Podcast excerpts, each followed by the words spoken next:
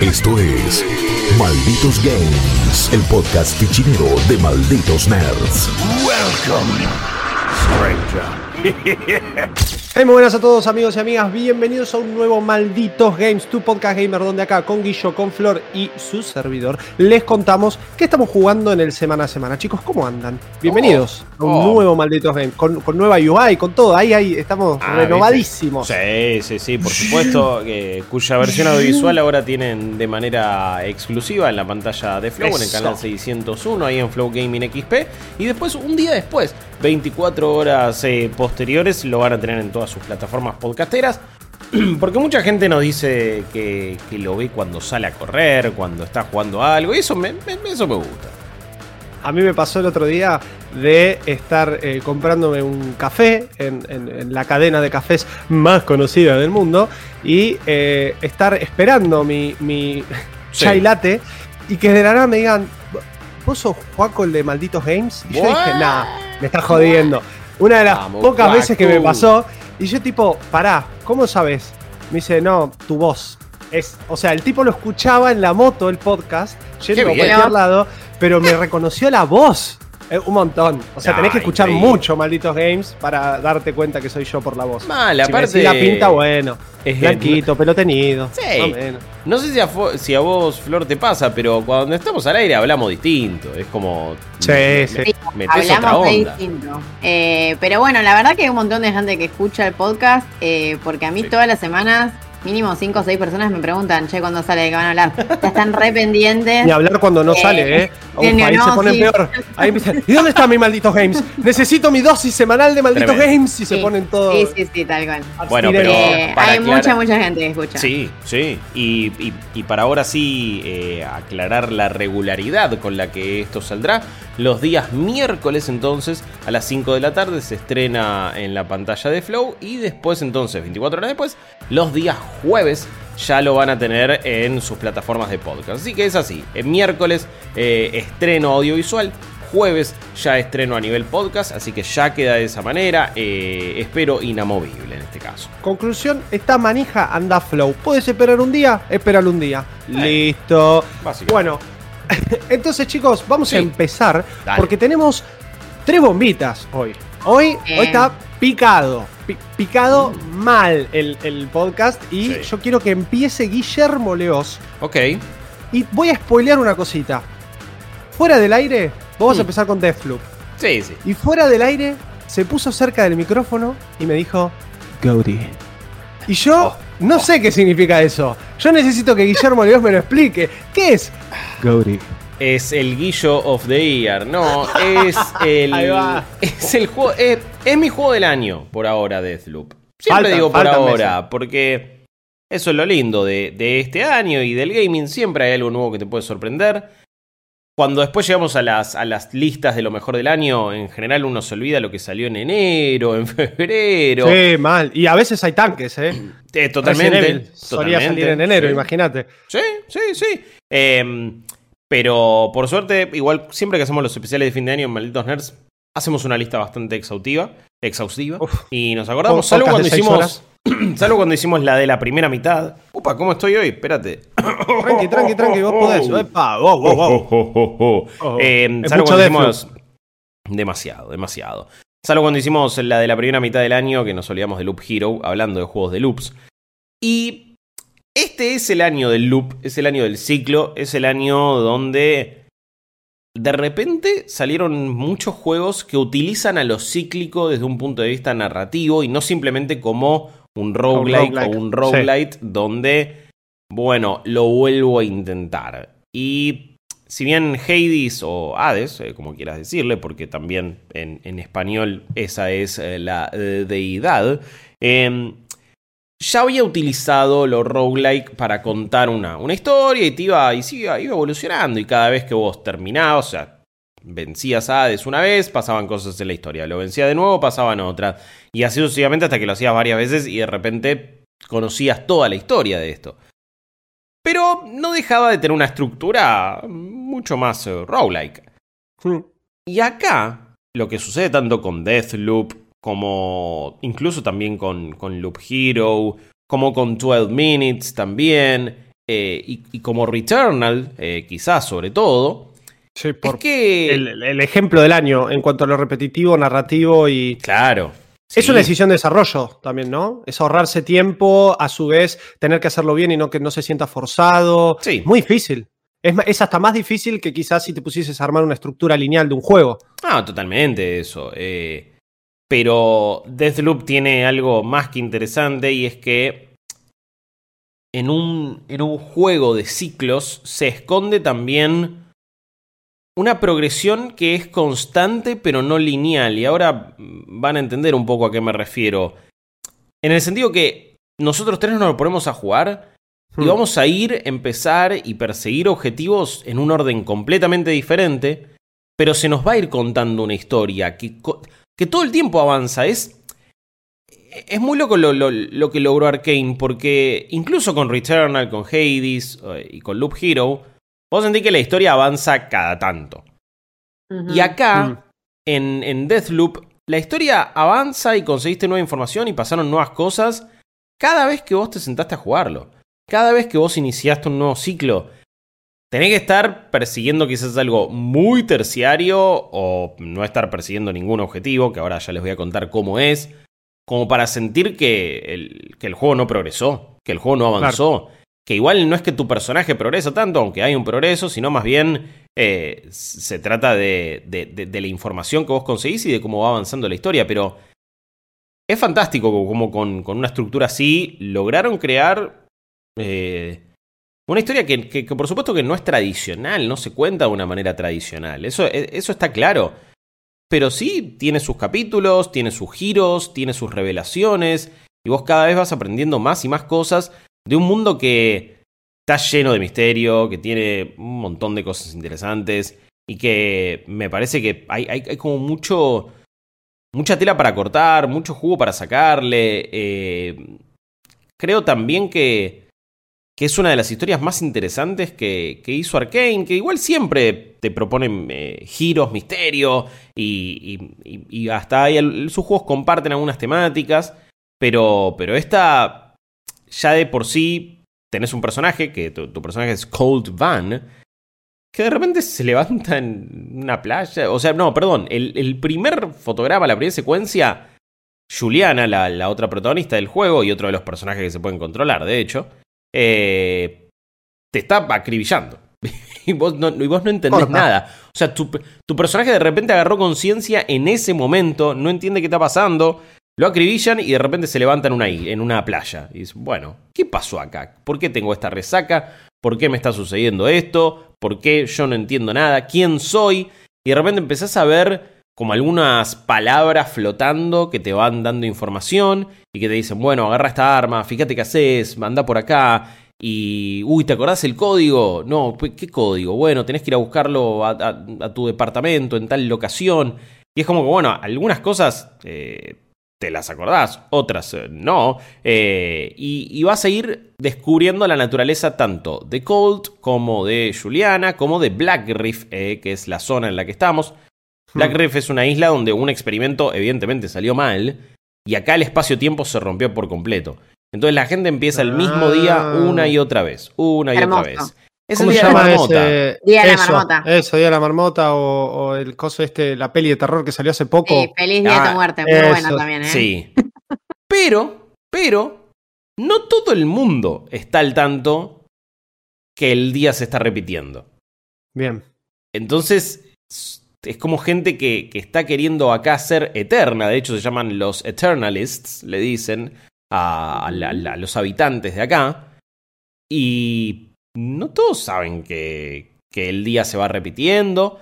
Y tu objetivo en este día, que también a nivel jugable está dividido en cuatro secciones, en, cuatro partes, mañana, mediodía, tarde y noche, vos vas a elegir qué objetivos hacer en cada uno de estos, de estos momentos.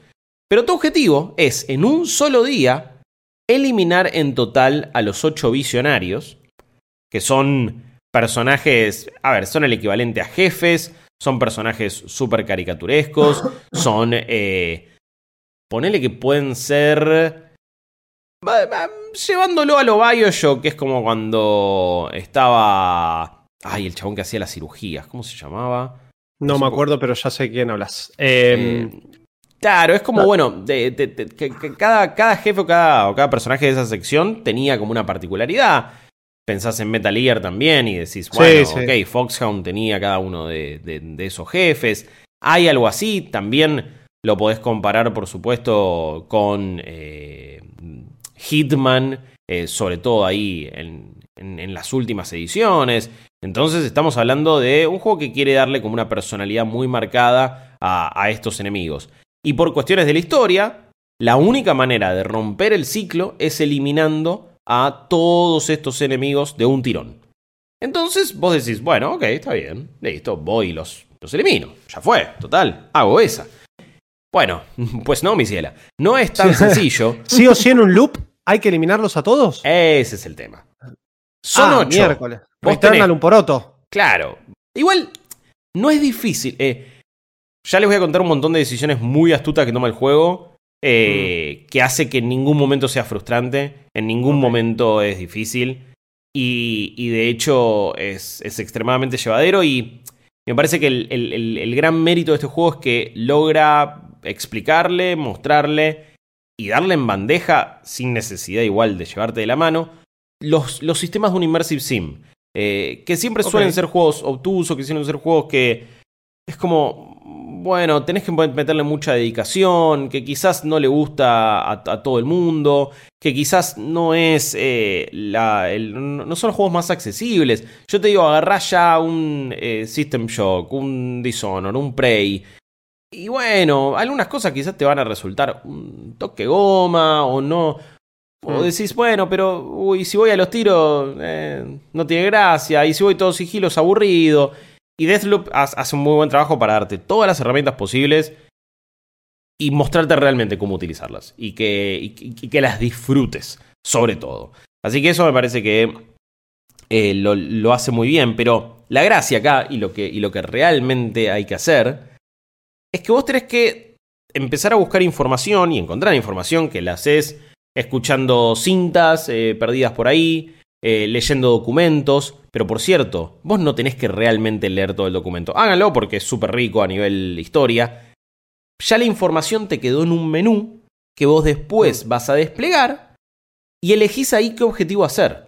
Entonces vos ponele que leíste ah. un documento que te decía, bueno, la clave para entrar en tal lugar es eh, perestroika. Bueno, ok.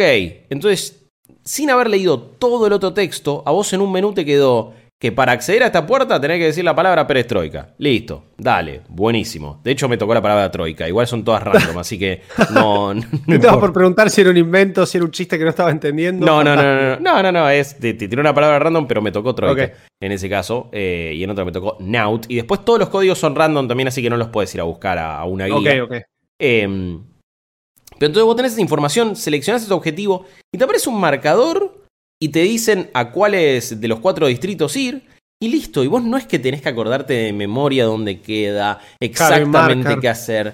Eso, eso te lo soluciona y te dice, bueno, anda ahí. ¿Cómo vos llegás ahí o qué querés hacer? Bueno, ah, fíjate querés eh, usar las torretas que hay, querés ir con sigilo, querés ir a los tiros, querés eh, ir medio speedrun volando por todos lados, querés ser invisible, querés eh, ponerte un poder donde podés recibir más daño y hacer más daño.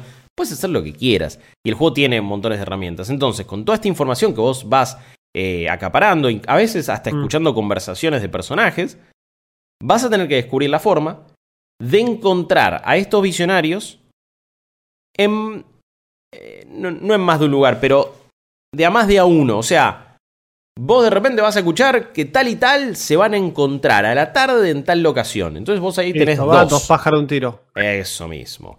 Pero de repente se empieza a complejizar todo y empezás a, a, conseguir cada vez más información y te das cuenta que puede haber incluso más de dos en un lugar. Entonces, bueno, y en esta fiesta va a haber varios.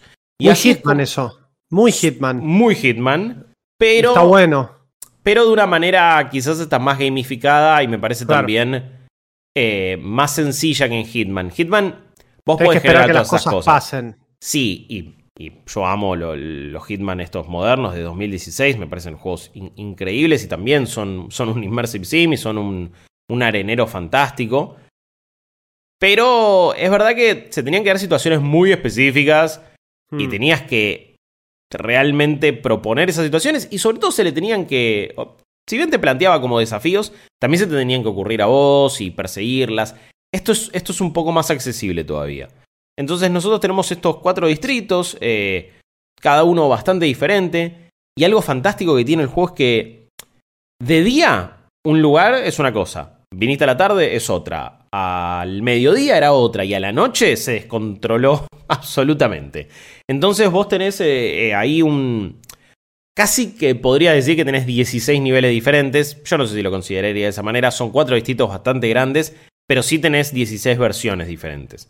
Porque cada uno cambia de acuerdo al momento del día en el que estás. Pueden cambiar sus defensas, pueden cambiar sus enemigos. eh, incluso de repente, no sé, a la mañana hay un depósito de fuegos artificiales que uno va a usar en una fiesta y está todo bien. Viniste a la tarde y explotó. Y eso Claro. te cambió por completo la disposición de los enemigos, la fisionomía, la onda, todo. Acá, si están viendo la versión audiovisual, están viendo lo que es Updam. Y ese lugar, por ejemplo, a la noche tiene una fiesta y están todos medio de la cabeza, están todos super jedes. Pero hay más enemigos también. Hay fuegos artificiales, entonces no importa tanto el, el- el ruido que haces. El ruido que Mm. haces igual tampoco importa mucho. Porque, o por lo menos la manera que yo lo creo justificarlo desde un punto de vista narrativo, este es un lugar donde están todos de la cabeza. eh. Claro, hay mucho quilombo. Mm. Hay mucho quilombo constantemente. Entonces, si alguien escucha un tiro, no, no es lo más raro del mundo. Es como, ya fue. no y va a venir todo- toda la patrulla. eh, ¿Qué pasa? ¿Qué pasa? ¿Qué Eso, pasa? Y vos eso estás ahí- mismo. Al principio me parece igual que van a, van a haber un par de situaciones, que esto es como quizás lo que más le criticaría. Hay un par de situaciones que, da- dale man, ¿cómo no me estás viendo? ¿Cómo no reaccionás? ¿O cómo no es esto?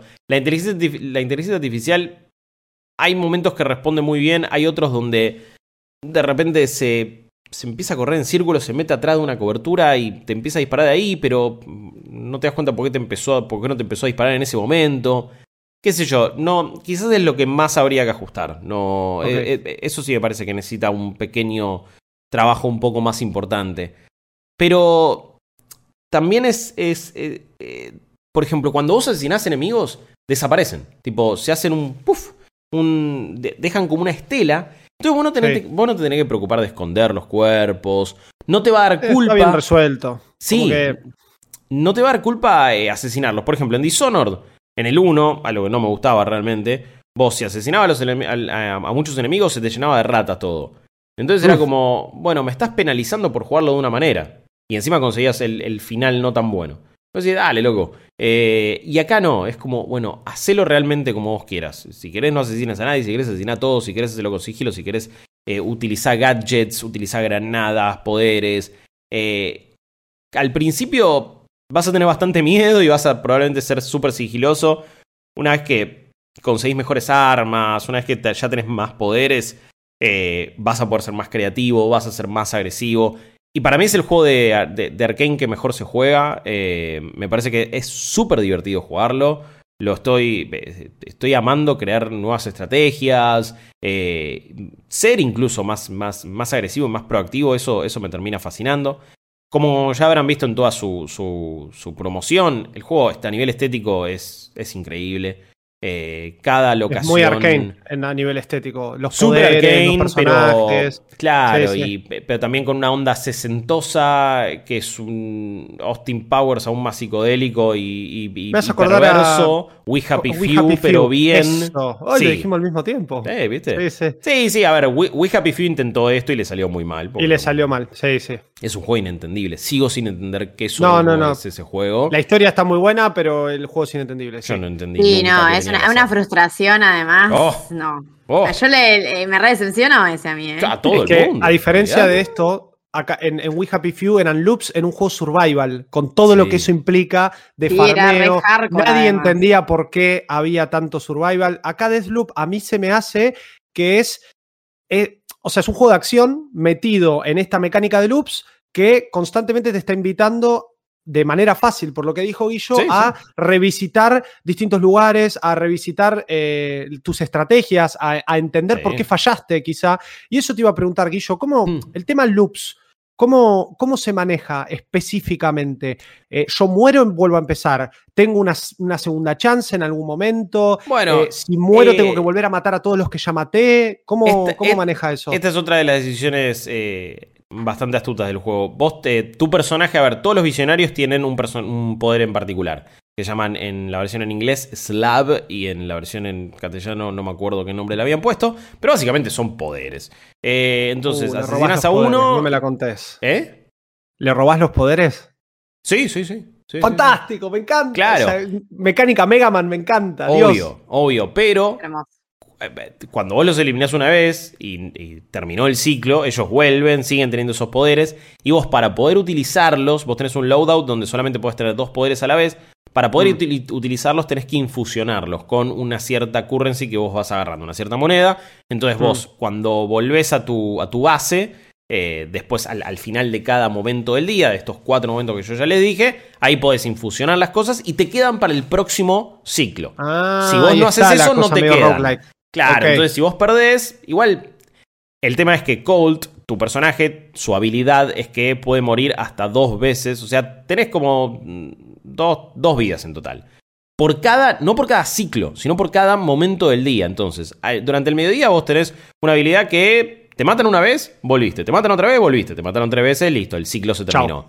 Y el ciclo Bien. también se termina una vez que termina el día. O sea, hiciste todo lo que podías hacer a la noche y listo. Incluso vos podés esquipear a los momentos del día que vos quieras. Y el ciclo se tiempo. termina ahí. Es- Vos te manejás tranquilo. Eso, te sin tranquilo. Y, y también, otra cosa astuta, cuando vos estás en una de estas locaciones, ponele, fuiste al complejo de Complex al mediodía. No importa si vos estás cuatro horas ahí adentro. No pasa, no, no, no- nunca se terminó eso. Eso es el juego mismo te dice, explorar todo lo que quieras. El tiempo pasa cuando volvés a tu base. Y nada más. Entonces, es, es de nuevo, está lleno de decisiones súper inteligentes que hacen que sea una experiencia llevadera, que puedas entender los sistemas, que quieras jugar con ellos. Y encima te va contando una historia que no conté mucho detalle porque ay- todavía no lo terminé y ayer mismo me enteré de Mm. una cosa que Boom. me partió el cerebro. Entonces, encima la, la historia está buena, encanta. personalidades de los personajes, todo está fantástico, la presentación, la música. Y no hablé tanto porque todavía no invadí, pero sí me, me- te invaden cada tanto. Que es, eh, vos podés, como Juliana, otro, el otro personaje principal, vos podés invadir las partidas de otros usuarios.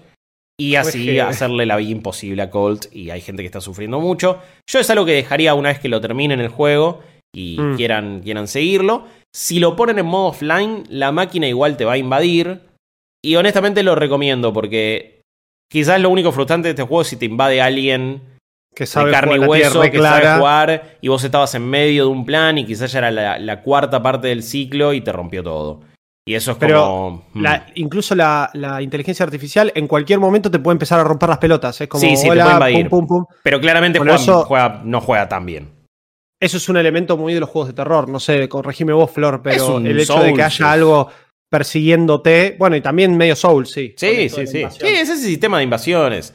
Pero, a ver, si bien el juego tiene esto que yo les decía, que cada vez que vos terminas una parte del día, volvés a tu base, infusionás, incluso la información, lo que sí está bueno, la información siempre te queda, por más que Juliana te mate o por más que pierdas, la información Claro. que vos conseguiste ya está, entonces el progreso ya lo hiciste igual, porque el verdadero progreso es la información en este juego. Eh, así que, de nuevo, es lo único frustrante. Si es que, te digo, te invaden personas de carne y hueso, a la máquina le vas a ganar, tranqui. Quizás te Claro. una vez, pero después le ganás. Y ya fue, incluso te puede dejar poderes, Juliana, lo cual es interesante. Eh, y ahí como que esquipeás algunas cosas. Ella tiene las mismas mecánicas que Colt cuando jugás. Tiene, tiene poderes de otros visionarios y tiene hasta un poder en particular que creo que no le. Creo que no le podés todavía robar. Porque me parece que se puede hacer pasar por otros personajes. Eh, lo cual está bueno. Sí, a veces le está disparando un NPC normal y de repente se transformó Es en Juliana. Juliana. Claro, es un prop hunt, literal. Claro, sí. Sí, Claro. bueno, como habían hecho en Prey también, que tenías el Milk. Eh, Fantástico. así que Ese poder de Prey. eh, fantástico. Y, y fantástico es, Deathloop. No puedo, pasar, no, no, no puedo parar de pensar en este juego y no me quiero extender más tampoco. Es una recomendación total. La versión de PC está recibiendo algunos parches, no funciona tan bien. En PlayStation 5 se ve fantástico y corre perfecto. Se juega muy bien con el joystick, tiene muchas cosas para el DualSense. El audio 3D está excelente. Eh, por ahora es, es mi juego del año y espero que, que continúe en Ojo, ese ojo. plano y de esa manera. Así que no puedo hacer otra cosa que, que recomendar. Bueno, y eso fue Deathloop entonces Sí. por el señor, la eminencia Guillermo gracias. Leos. Que nada, se nota que te gustó mucho y como siempre Sí. me dejas súper manija. Tengo algunos pendientes, pero yo a Deathloop, y lo hablaba con Flor ayer, no le daba mucho, ¿eh? Es como, bueno, si se me pasa, se Tampoco, me la pasa. verdad. No tenía tantas ganas de jugarlo, especialmente por, por la cuestión de la mecánica que se me hacía como que yo soy una persona que sufre mucho de ansiedad, entonces estar con eso corriendo todo el tiempo y teniendo que forzar el loop y que no me maten, eh, me- no me gustaba tanto, pero ahora que me contás que me puedo tomar el tiempo, que puedo estar Sí. muy tranquilo, que, que puedo explorar de mil formas, me- siento que cada edificio puedo entrar, agarrar algo, encarar una situación de cierta manera, eso me encanta y es lo que más me gustaba de eh, Dishonored, de Prey y de todos los juegos de Arkane. Malditos Games. Em, pero bueno, nos vamos a otra punta completamente distinta, nos vamos a un juego que eh, viene a innovar, un juego del que ya les conté un poco, que es Tales of Arise, la nueva entrega de Bandai Namco Entertainment, que por segunda vez consecutiva en el año me pegan un cachetazo en la cara y me dicen, ¿viste? Nosotros podíamos, ¡pa! ¡Tomá! Esto está bueno. Y es verdad, porque Scarlet Nexus fue una grata sorpresa, un Sí, gran juego buenísimo. para la nueva generación, uno de los grandes títulos de este año a nivel en materia RPG también. Y Tales of Arise, con todas sus particularidades de la saga Tales y con todo lo que un RPG a gran escala significa, me parece que viene a, reivindicar de vuelta que por lo menos están tomando dentro de Bandai un trabajo mucho más eh, serio y más pulido a la hora de presentar nuevos títulos, que era hace años veníamos con cositas muy flojas, especialmente del lado de las franquicias de anime. Scarlet Nexus es una IP nueva, Tales es una IP que viene hace un montón. Este Tales específicamente podría tener otro nombre y ser un juego completamente nuevo, porque también cambió toda la fórmula. Pero eh, la verdad que arranca con el súper, súper pie eh, derecho y, y está ahí si- sin desmerecer a los pies izquierdos. ¿no? no sé por qué existe esa frase, pero no importa. Me gusta mucho, mucho eh, Tales of Arise y ahora les voy a contar por qué. Eh, hace algunos malditos games atrás les estuve Sí. contando ya un poco cómo es toda la eh, dinámica de exploración y de combate. Me quedé con que el combate era muy complejo para el momento en el que nos situaban, en el nivel en el que estábamos y la cantidad de habilidades que había para hacer.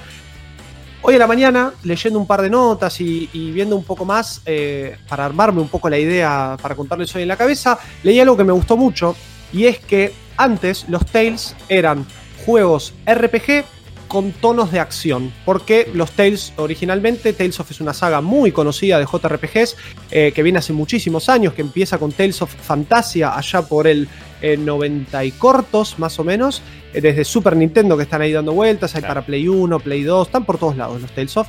Eh, y siempre, al igual que los Final Fantasy, son historias particulares.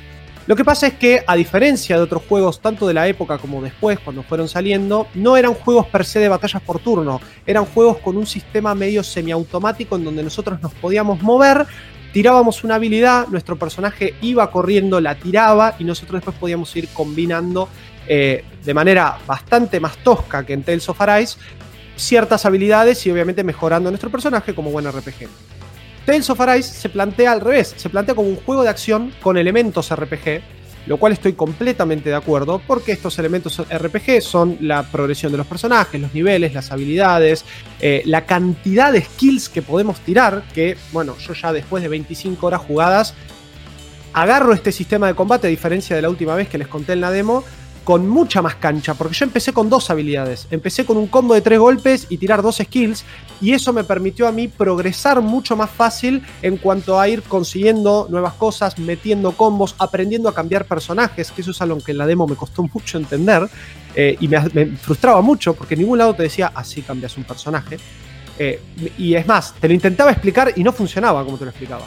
Pero bueno, acá todas las mecánicas, por supuesto esto es un RPG, entonces empieza desde un punto A y avanza hacia un punto B, C, con un montón de historias entrelazadas en el medio. La historia de la, de la humanidad de este mundo que se llaman los Dalans, que eh, fueron hace 300 años invadidos por un imperio intergaláctico que se llaman los Renans, y que este imperio dividió toda esta tierra en diferentes reinos y así en- al mejor estilo tiranía, empezó como a regir mano dura de distintas formas en cada zona del planeta y esclavizar a los Dalans. Eh, nosotros protagonizamos a Alfheim, que es un- uno, de, uno de estos esclavos, específicamente en uno de los reinos más, más picantes de esta Dalan controlada por los Renans, porque acá corta los tienen eh, esclavizados laburando en una mina de carbón, dándoles de comer dos mangos y farmeando, ¿no? Esto digo, recolectando su energía vital a través de unas piedras que les incrustan en la mano y que esa energía vital se libera cuando ellos trabajan.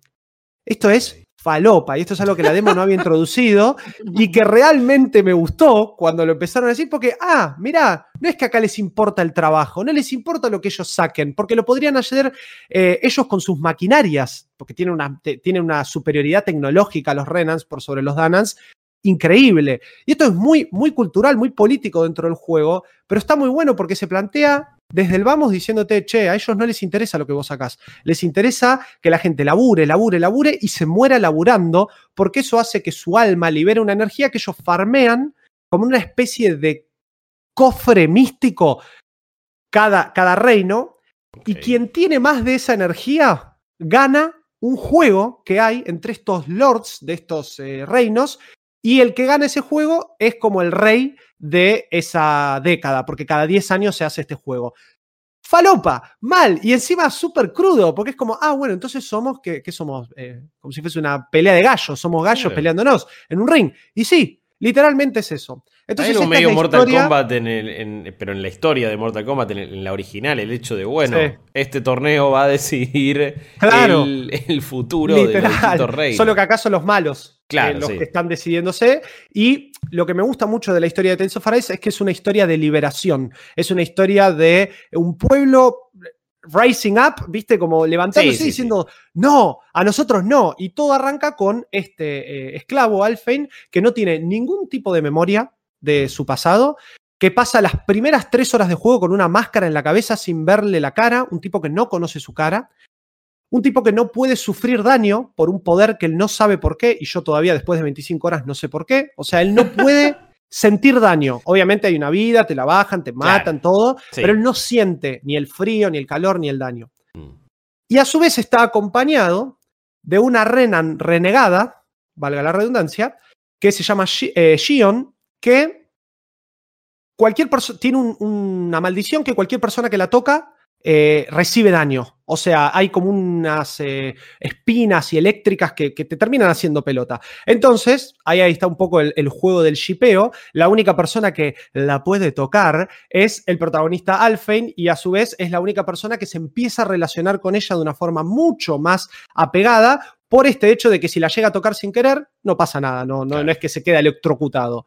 Entonces, este juego entre ellos, entre ellos dos que van a ir avanzando en, eh, reino a reino y van a ir conociendo mucho más las, em, las distintas situaciones que están pasando con esta invasión en cada reino y a su vez conociendo y armando una party para poder liberar al pueblo. Eso es un poco a grandes rasgos la historia de Tales of Arise. Me gusta muchísimo, estoy, estoy muy muy enganchado con la historia eh, el sistema de combate lo expliqué la última vez, pero es un sistema de combates, eh, a diferencia de otros Tales, mucho más activo, que invita a los combos, que permite, que, te penaliza si usas siempre la misma habilidad. Entonces nosotros en eh, X, triángulo y, cuadrado podemos establecer una habilidad que puede ser una habilidad de, en el piso, puede ser una habilidad que tira a los enemigos en el aire, o puede ser habilidades que solo se pueden usar exclusivamente en el aire. Entonces, de depende la cantidad de progresión que nosotros tenemos con nuestro personaje, vamos a ir habilitando más cantidad de puntos para eh, poder usar más habilidades en tándem. Porque Tales of Arise es un juego que eliminó por completo la barra de habilidad y la barra de Magic Power o MP. Acá no existe el MP, acá constantemente nosotros podemos tirar habilidades porque esta barrita eh, que se llama barra de artes, artes son los skills en el mundo de Tales of, se nos recarga enseguida cuando dejamos de atacar. Entonces es un toque. Vos metés un combazo y entre que caes y más o menos tirás un dash para un costado, ya se te recargó. Entonces es un juego que invita constantemente a pelear en un sistema que está muy pulido, muy bueno para meter combos constantemente, para inventar y que además nos da recompensa en cuanto a más peleemos por una cantidad de que se van como sumando, por una cuestión digo, que se van sumando las peleas y más peleas seguidas hacemos, más recompensas nos da.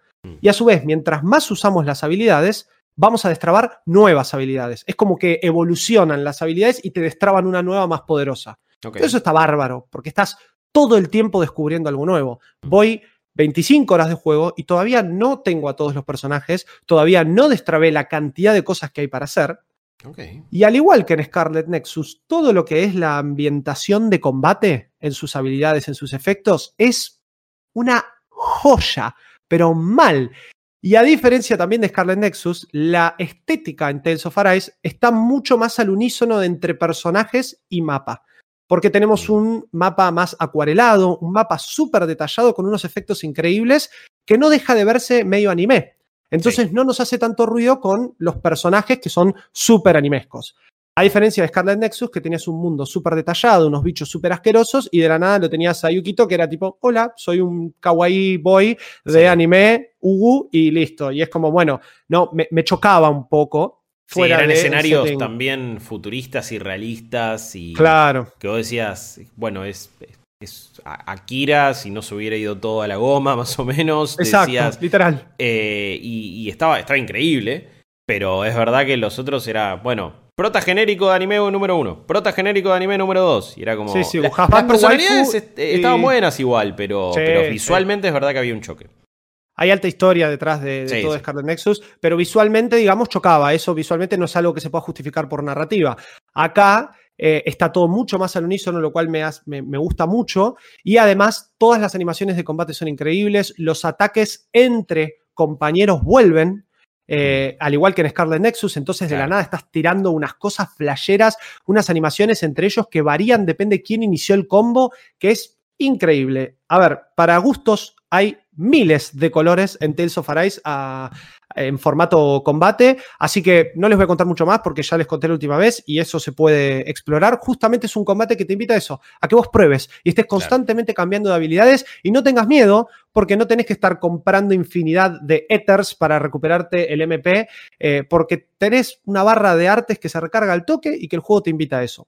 Mm. Ahora, no tanto en cuanto a lo que es mantener al equipo vivo constantemente, por eso también el juego es tira combos, pero sé inteligente en cómo usas los combos, no te regales, especialmente con los bosses, porque así como no existe el MP para las habilidades de combate, tampoco existe el MP para las habilidades de curación o los buffs, ¿no? Esto de aumento mi resistencia, mi vida por cierta cantidad de tiempo en el combate. Sí.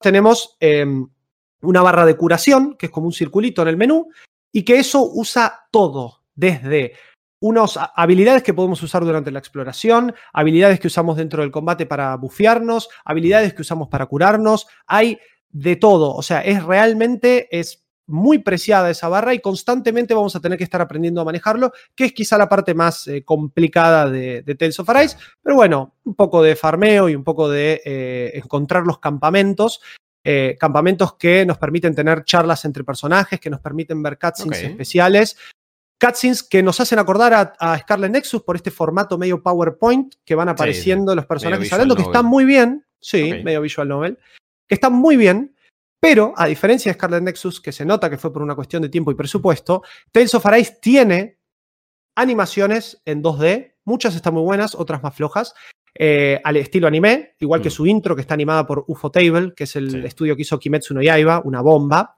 Tenemos eh, cutscenes en 3D, que están bárbaras, y después tenemos estas para las cuestiones más secundarias. Mm. Pero el juego no deja de sorprenderte constantemente con estas cutscenes, porque incluso antes de cada boss tenés esta cutscene opcional que la, la usás tocando R1 eh, y te da esta información del boss. Te dice, bueno, a este pegale así, pegale así, tirale este elemento. Y es todo narrativo, porque es una charla que tienen ellos. Claro, se están por ir a enfrentar a un enorme boss, entonces entre ellos tienen que decir, che, me conviene por acá, me conviene por acá.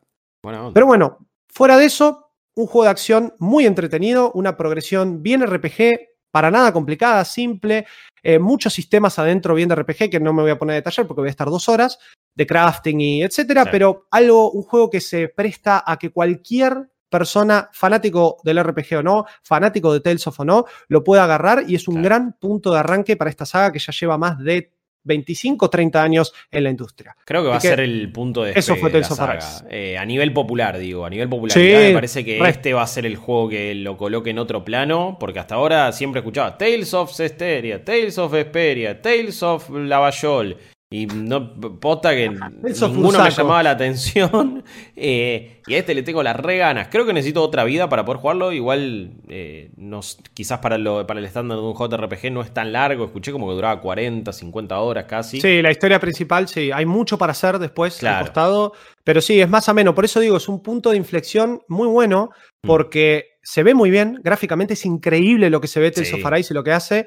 En la las pinta. plataformas en las que están, todas andan muy muy bien. Incluso en Mm. PlayStation 5 el modo 60 FPS se ve prácticamente igual al modo gráficos y anda una joya, una manteca.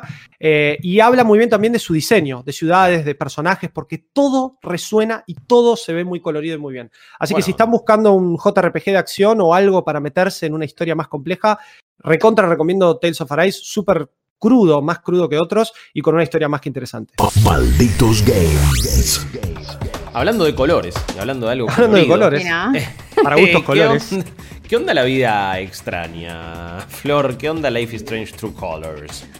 Life is Strange True Colors. Eh, la verdad, eh, a ver, dicho como en resumen, me parece que después de, de tanto Life is Strange que hubo, de bueno, de Tell Me Why, que si bien podría decirse que no viene al caso, pero la realidad es que Tell Me Why es una especie de sucesor espiritual Sí. de esto. Sí. Mal. Eh, la verdad que, por lo menos para mí, un poco adelantándoles, es eh, el mejor Life is Strange después de lo que fue el primero. O sea, Opa.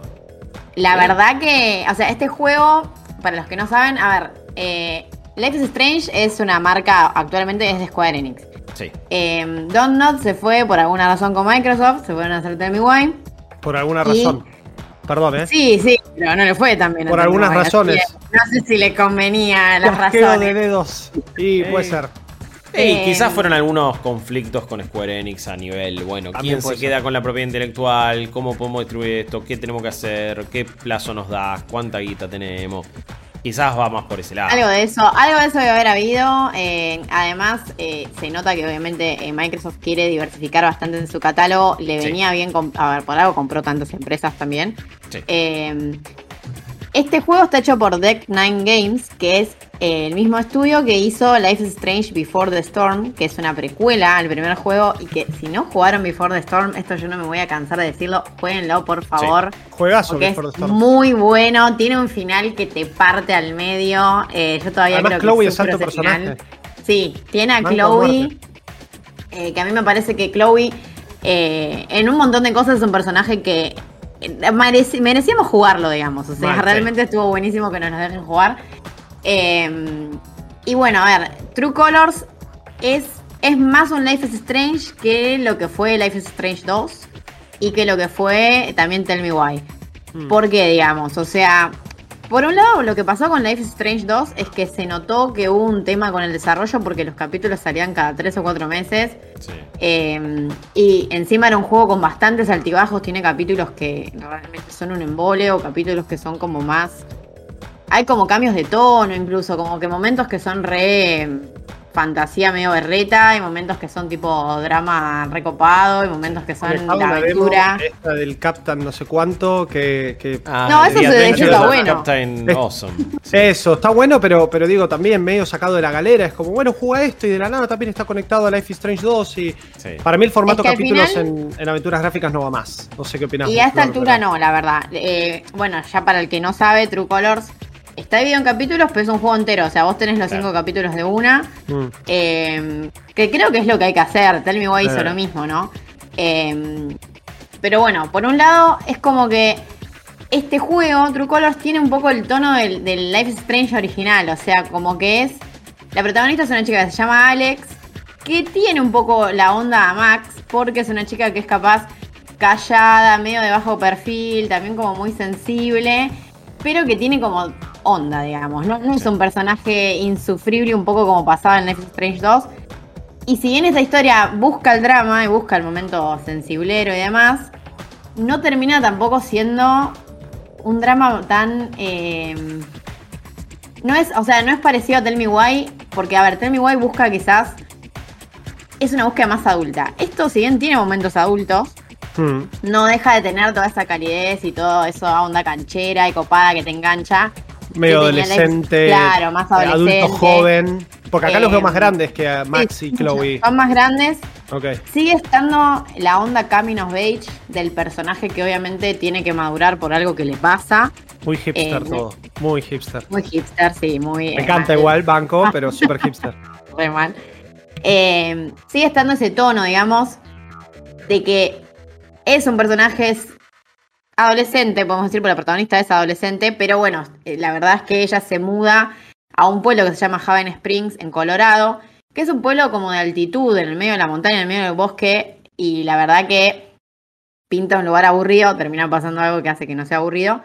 Em, y nada, y por otro lado, si lo comparamos con Tell Me Why, eh, este es un juego que tiene un scope o una intención un poco más amplia, porque Tell Me Why te quiere contar una historia eh, de, bueno, dos hermanos que también tienen que superar un trauma. Un poco el tema del trauma siempre es como marca registrada de este tipo de juegos.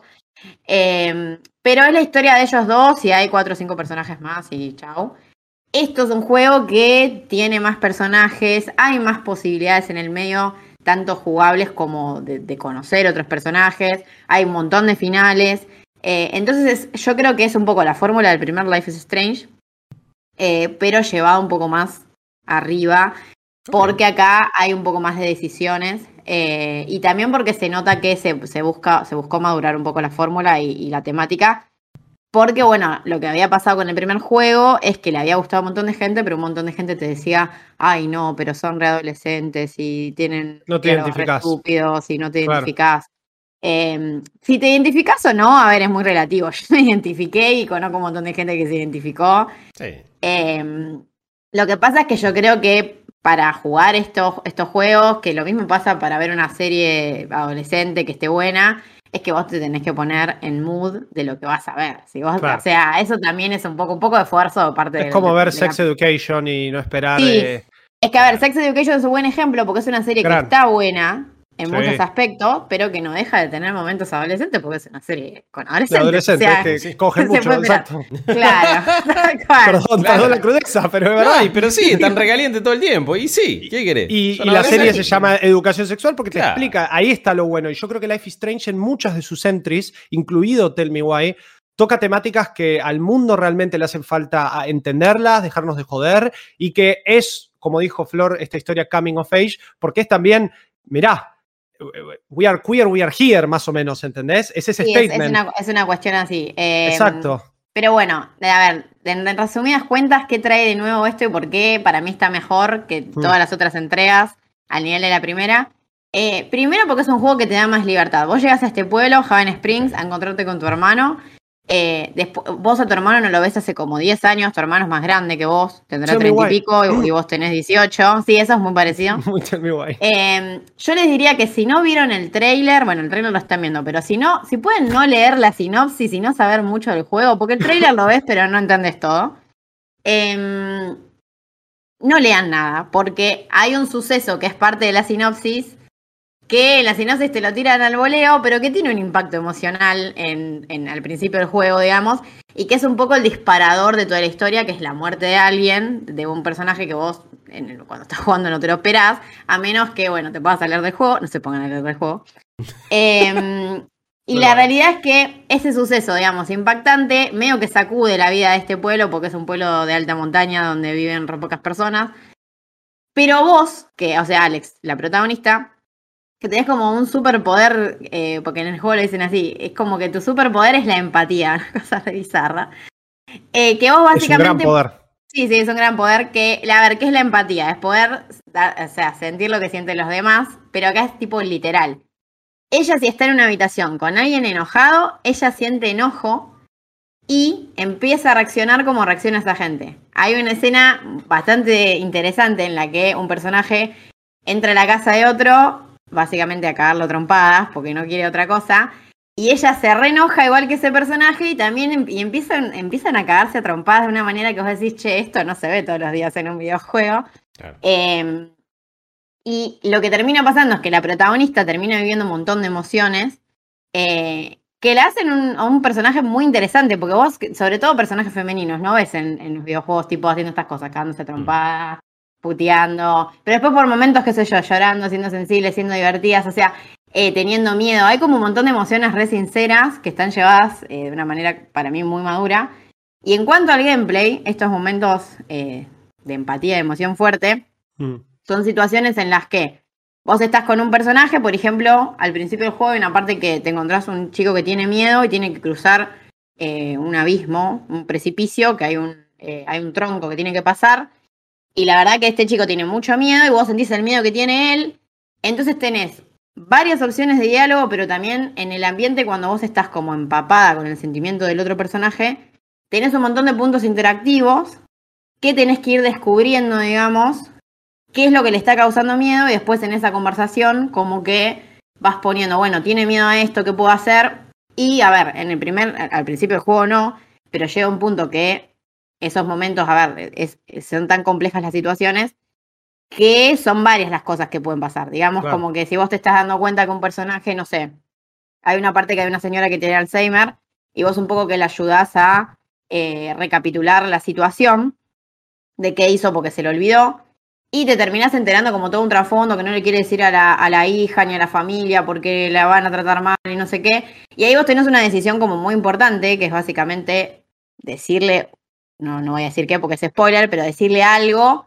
Y vos te quedás como, te quedas medio, o sea, una sensación medio incómoda, porque vos decís, che, esta persona no se acuerda de este suceso que es re importante, y si yo se lo digo se va a sentir re mal, pero si no se lo digo, eh, a ver, la familia se lo va a decir y se va a dar cuenta de que tiene Alzheimer. Entonces es como, eh, hay momentos así como re delicados, y que está bueno a nivel gameplay este tema como de la empatía, porque te hace a vos, o sea, el personaje Alex, le hace plantarse desde otro ángulo, no es que es la típica chica medio lame a lo Max, que es como, ay, vamos a intentar salvar a que mi amiga no se suicide, y que si bien es una re, es una re escena, eh, Alex en ese momento sentiría todo lo que siente la chica que se está queriendo suicidar, digamos. Claro, más fuerte em, Claro, está más bueno narrativamente esa mecánica y también cómo se mezcla con el gameplay. Por lo que se vio, es súper interesante. Hay escenas que vos también, que capaz son como más de ira y que vos, vos elegís si puteás, si pegás o qué haces. Después tenés otras elecciones, eh, podés romancear dos personajes, que uno es un chico y otro es una chica, o podés no romancear a nadie, porque mm. te ganan, no sé.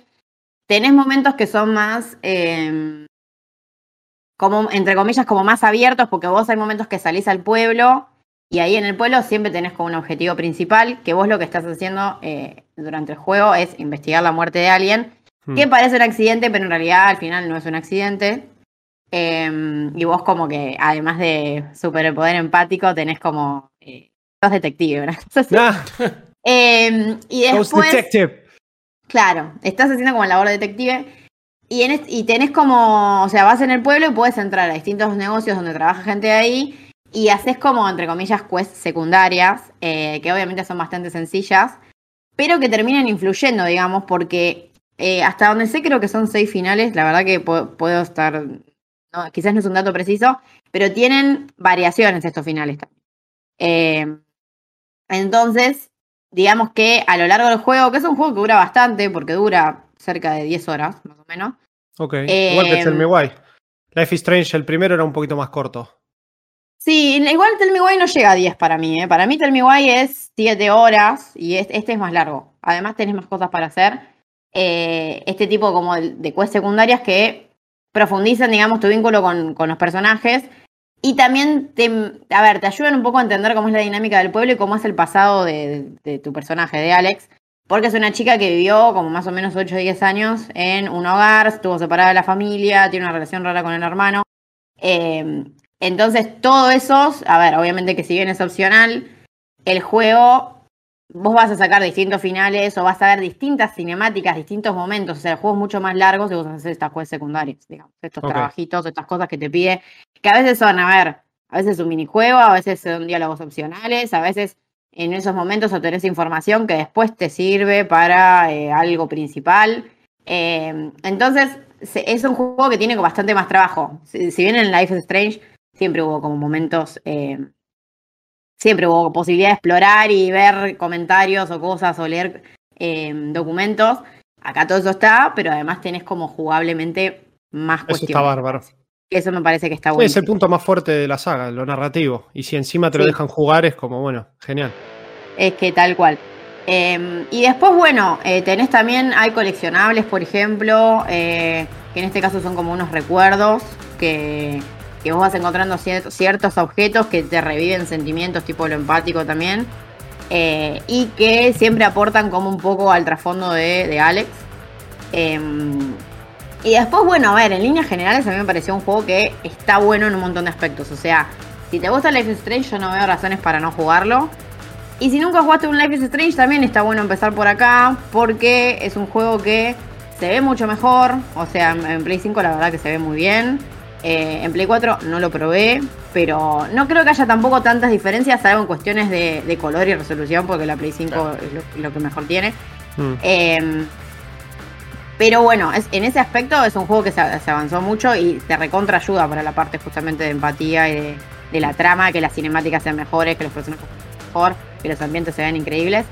Em, y después, por otro lado, también me parece que es un juego que si uno busca una, historia madura, más allá de que obviamente, a ver, hay momentos adolescentes, como no sé, Alex en un momento se pone a cantar Creep de Radiohead y es muy momento adolescente. Eh, vos decís, este mazo, pero es como decís estos momentos. Especial si activas el modo streamer, que es tipo. Claro, sí. Y está eh, enviado todo. Sí, sí, sí, por favor. Pero la verdad me parece que para lo que es la actualidad, lo que es la industria de los videojuegos, eh, que no se suele hablar mucho de empatía, que no se suele tampoco, eh, bueno, las cuestiones de cómo romanceas a los personajes, que es un juego, digamos, que es full queer, en el sentido de que eh, vos, vos, podés ser lesbiana y está todo bien, podés ser bisexual, podés ser heterosexual o podés, no, no, se sabe qué sos porque no tenés novio ni novia, nada. la verdad me parece que es un juego que, una saga que se nota que maduró y que acá un poco se encuentra lo mejor de lo que puede estar Life is Strange. O sea, la verdad es un juego que a mí me, gustó mucho. Bueno, increíble. Bueno. Hacía falta un poco de, vuelta, por lo menos de la saga principal. A mí Tell Me me gustó mucho, pero sí siento que Life is Strange había quedado quizá ahí un poquito. Eh, va, por lo menos después del 2, no tan bien parado. Uno y Before the Storm son juegazos. Eh, este no lo hace Not, lo hace Deck Nine, así que aparentemente la pegaron con el otro estudio. Y me parece que Life is Strange es más el puntapié de cómo contar la historia y cómo presentarte a los personajes y después esto se puede expandir a miles de historias. Hay mucho para contar y está buenísimo que estos juegos existan porque tratan problemáticas que tenemos que tener más claro día a día, por supuesto. Tal cual, tal Muchísimas gracias por acompañarme en este nuevo Malditos Games. Nos vemos la semana que viene, como todas las semanas, les vamos a estar contando qué estuvimos jugando. No se lo pierdan por acá, por la pantalla de Flow. Esto fue Malditos Games, el podcast fichinero de Malditos Nerds.